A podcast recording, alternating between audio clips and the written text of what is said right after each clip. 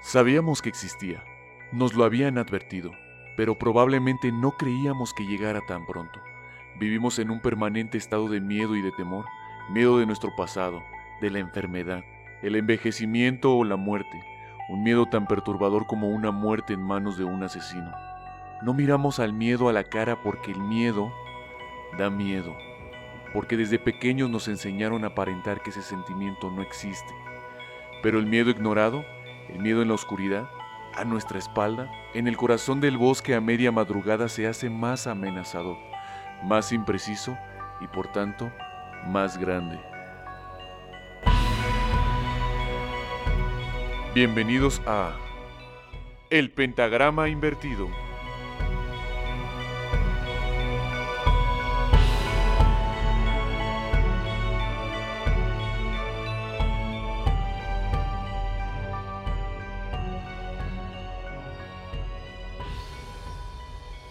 Hola, ¿qué tal? Muy buenos días, muy buenas tardes o muy buenas noches en el horario que nos estés escuchando y en el lugar en el que te encuentres.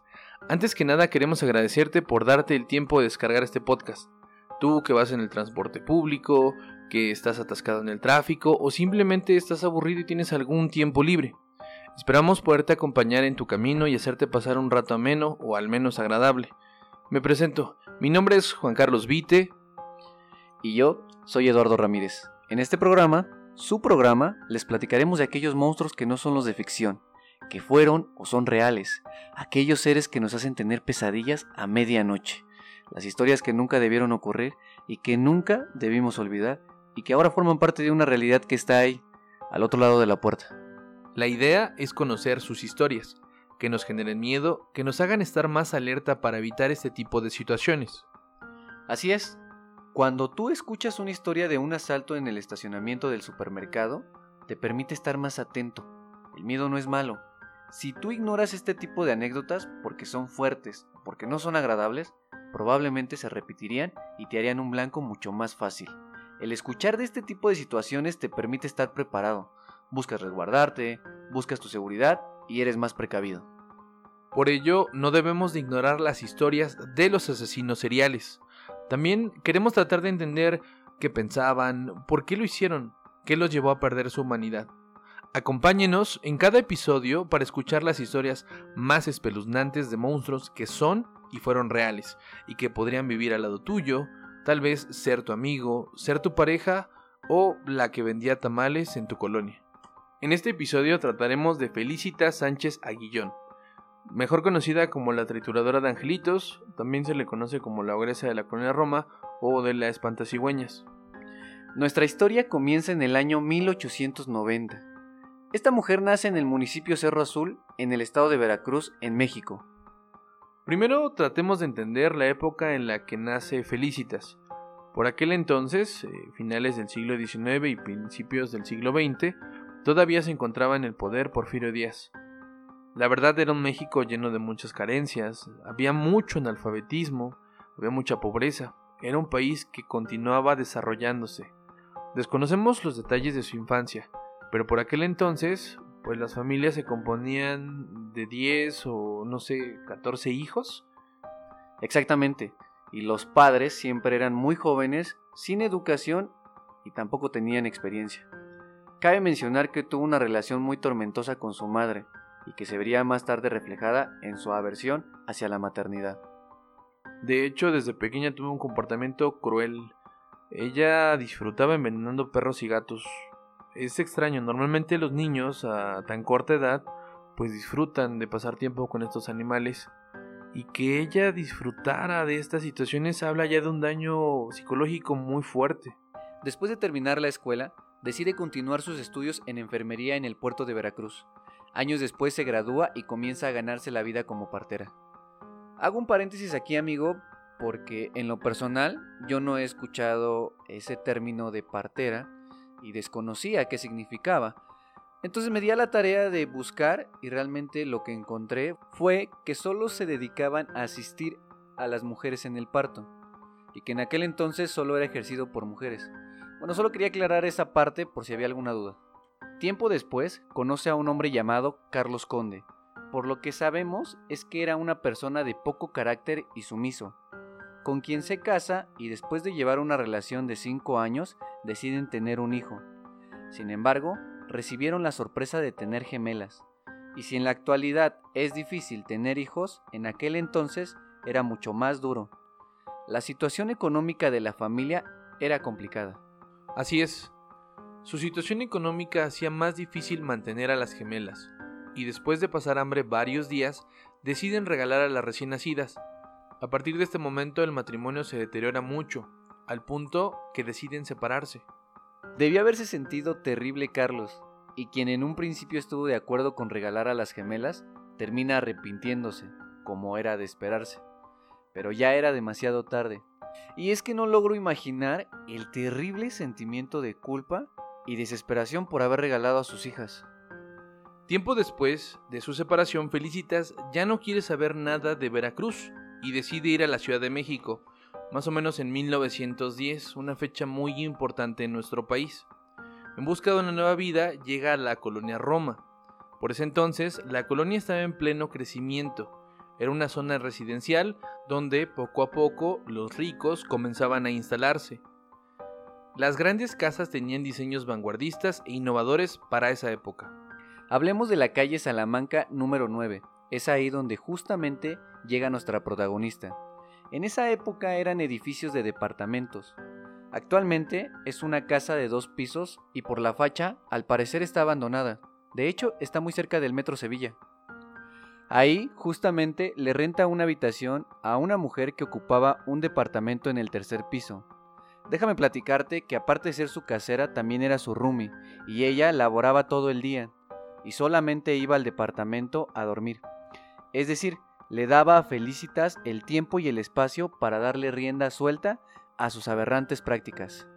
Felicitas comienza su negocio en su departamento y lo hace atendiendo partos. No puedo imaginarme regresar a mi lugar de descanso y saber que ahí se acaba de llevar a cabo pues una operación ilegal. Y todo estaba a su favor. Por obvias razones, el negocio empezaba a prosperar, ya que había mujeres con mucho dinero que buscaban un lugar discreto para atender su embarazo o en la mayoría de los casos, abortos. Antes de comenzar a matar, ella empieza a vender a los niños que no mueren en el parto y que las madres no desean. Esta se da cuenta de que la verdad pues es un negocio en expansión. Les promete a las mamás llevarlos a un buen lugar con tal de que le dejen al bebé y ella pueda venderlos. De hecho, hay dos registros, al menos, donde dicen que es detenida y la acusan de tráfico de menores, pero la verdad, como es de esperarse en México, sale libre tras pagar una simple multa. Y poco a poco empieza a darse a conocer cada vez más por la clase de servicios que ofrecía. Recordemos que esta no era una profesión ni bien vista ni legal. Mujeres de todas las clases sociales venían a buscarla para resolver su situación con lo relacionado a los abortos, ya que las parteras sí eran bien vistas como una respetada profesión, aunque no en el caso de quien practicaba abortos. El negocio prosperó gracias a esto, sin importar las condiciones ni sanitarias o lo avanzado del embarazo. Ella buscaba el dinero fácil, con el paso de los años, los vecinos empiezan a notar cosas muy extrañas, tales como que del departamento donde se encontraba ella salía un extraño humo negro de olor muy desagradable, y también las cañerías del edificio se tapaban con mucha frecuencia. Pero ella tenía casi todo arreglado, y después de cada reclamo llamaba al plomero, con quien tenía una complicidad. El día 8 de abril de 1941 es cuando se da su aprehensión. Ese día, el señor Francisco Páez, dueño de la miscelánea eh, que se encontraba en la planta baja del edificio Salamanca, se percata que la coladera se ha tapado. Para los que no ubiquen la palabra miscelánea, es la tienda de la esquina, la tienda de conveniencia, donde compras el huevo, este, no sé, el azúcar, la tienda que tenemos en todas las colonias. Por lo que decide llamar al plomero. Este se da cuenta que el problema es mucho mayor a lo que tenían previsto y decide traer también unos albañiles para romper el suelo del negocio. Romper el suelo les permitiría acceder al caño y limpiar el problema de raíz, pero para la sorpresa de todos, el olor que salía era exageradamente fuerte, a comparación a lo que el plomero estaba acostumbrado. El tapón que bloqueaba la cañería era un amasijo de partes humanas pequeñas, gasas y algodón. Tuvieron dudas, pero al mover los restos se percatan de pequeños cráneos humanos. Obviamente llaman a las autoridades y así comienza la investigación. La primera sospechosa obviamente fue Felicitas, pero ella no se encontraba en casa en ese momento. La única en el lugar era su casera, que no dudó en dejar pasar a la policía y en ese momento también la prensa. Al entrar al departamento, lo primero que ven es un tipo de altar, ya que estaba lleno de fotos de niños, esto es muy extraño ya que a ella no le gustaban los niños. También había velas y un cráneo humano, ropa de bebé. Esto hace que la policía de por sí, ya horrorizada, confirme lo que sospechaba. Ella había hecho tanto dinero que gracias a esto le permite hacerse de una tienda de nombre La Quebrada, otra miscelánea, segundo lugar que se catea, y en el que también se encuentran pruebas de los crímenes. Para este momento Felicitas ya se había dado la fuga, Tres días después, es decir, el 11 de abril, se localiza al plomero, quien declara que nunca la denunciaba por temor a que lo consideraran un cómplice, pero la realidad es que éste recibía mucho dinero por su participación y su silencio. Ese mismo día es capturada junto a su amante, y también cómplice Alberto Covarrubias, mejor conocido como el Beto o el Güero, de ahí literalmente se destapa la cloaca. Ya en la cárcel, cuando la aprenden, eh, comienzan los interrogatorios, donde ella termina confesando todos sus crímenes, pero atenuándolos al racionalizarlos con el fin de justificar sus crímenes. En las declaraciones ella no se muestra culpable, no muestra ningún tipo de remordimiento, no tiene empatía, ya que sus crímenes estaban dirigidos a niños, cosas que ella aborrecía. Justificaba los hechos de una manera racional, de modo que le hacía parecer casi como un servicio social. En palabras textuales, en una de sus declaraciones, ella dice, y cito, Efectivamente, atendí muchas mujeres que llegaban a mi casa, me encargaba de las personas que requerían mis servicios, y una vez que cumplía con mis trabajos de obstetricia, arrojaba los fetos a la taza del baño. En otra declaración se hace ver a sí misma como si fuera una tarea divina, y solo se encargaba de ayudar. Vuelvo a citar, una mujer me dijo que había soñado que su hijo iba a nacer muy feo, que por favor le hiciera una operación para arrojarlo. En efecto, aquella criatura era un monstruo, tenía cara de animal y en lugar de ojos unas cuencas espantosas, en la cabeza una especie de cucurucho. A la hora de nacer el niño no lloraba, sino bufaba. Le pedía al señor Roberto que lo echara al canal y él amarró un alambre al cuello. Pero aunque ella quería hacer pasar sus crímenes como una misión divina o un servicio social, siempre el dinero fue su móvil. Al inicio de su encierro tiene una crisis, donde aparentemente de manera irónica comienza a comportarse como una niña. Tal vez este es el momento donde se generan todos sus traumas psicológicos y por eso tiene una regresión. En la cárcel se la pasaba llorando, casi no hablaba y en momentos tenía crisis donde se ponía agresiva como cuando los niños hacen berrinche. En su caso, al igual que los niños, se tiraba al suelo y era necesario arrastrarla hasta su celda. Pero ella tenía un as bajo la manga, su as era una lista de clientes de renombre. Amenazó a todos con revelar los nombres de personas muy importantes de la política y al parecer gracias a esto sale de la cárcel en tan solo tres meses. Era evidente que existió corrupción en el caso. Las pruebas que inician el proceso, llámense los restos de los niños, eh, las pruebas que inician el proceso en su contra, desaparecen de una manera muy sospechosa. Los testimonios del plomero y el amante son descartados y el juez abandona el caso. Al parecer existió un gran soborno o el juez fue amenazado por un individuo de un cargo mucho mayor. Recordemos que existe gente muy poderosa implicada. Solo es culpada por cargos de aborto ilegal e inhumación de restos humanos, crímenes que en ese momento no eran considerados muy graves y le permiten tener acceso a una fianza para su libertad. De manera extraña, Carlos Conde, el ex esposo y el padre de las gemelas, es quien paga la fianza, en este momento eran unos 600 pesos, el equivalente a 123 dólares de esa época. Felicitas se da cuenta de que todo había terminado, ya no puede dedicarse a lo mismo.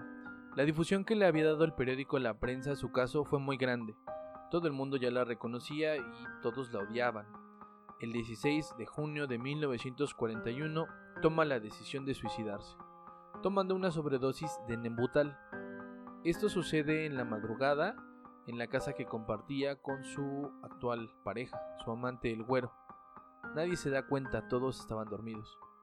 Antes de morir, ella deja tres cartas, una dirigida a su ex abogado, otra a su actual abogado y la tercera a su última pareja, el güero. En las cartas no se aprecia ningún tipo de sentimiento de culpa o arrepentimiento. Hasta el último momento ella está desconectada de sus sentimientos, ni siquiera parece importarle su propia muerte. Y hasta aquí termina la historia de la ogresa de la colonia Roma, una historia que nunca debió pasar y que nunca debemos olvidar.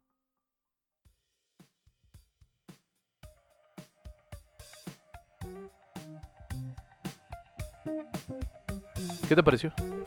Pues realmente yo no había escuchado el desenlace y es sumamente sádica. Y no hablamos de los detalles de cómo es que asesinaba a los bebés. Es correcto. Eh, la verdad el tiempo no nos da para, para, contar todo a detalle. Este es un pequeño resumen de su vida, pero, pero como bien lo mencionas, no tocamos esos puntos de cómo los mataba. Déjame platicarte que de lo que investigamos, eh, muchos de los bebés los envenenaba, como lo hacía en su infancia con los perros y gatos, algunos otros los quemaba y de ahí el humo negro que salía de su habitación. De hecho, es muy creativa, bueno, era muy creativa en ese sentido, no solo se limitaba a esas cosas, hay, eh, registros de que los descuartizaba eh, obviamente para tirarlos al, caño, al, baño, pero este, los descuartizaba incluso estando vivos y los quemaba también estando vivos. O sea, eso habla de un nivel de crueldad muy grande. Yo creo que más que una muy buena imaginación, yo creo que utilizaba todos los métodos posibles para asesinar. Les daba carne ya echada a perder para que se enfermaran los bebés y se murieran. Y ya posteriormente los aventaba a la taza del baño. Sí, en una parte mencionan, en una parte de la historia mencionan que ella incluso emulaba como ser, como los cuidados de la madre, pero de un modo cruel. Por eso de ahí la ogresa. Eh, nos imaginamos una, también no describimos esa parte, pero dicen que era una señora pues de, físicamente fea, como, como un, como un ogro, como Shrek, pero en la versión, versión cruel, versión, versión más, más tosca. Y, eh, mexicana. y ella, ella cuidaba a los bebés de una manera cruel, o sea, los bañaba, pero con agua fría. Eh, se los dormía, pero los dormía en el suelo. Entonces, era, era una persona exageradamente, pues, es que no quiero sonar redundante, pero es, era crueldad, crueldad pura.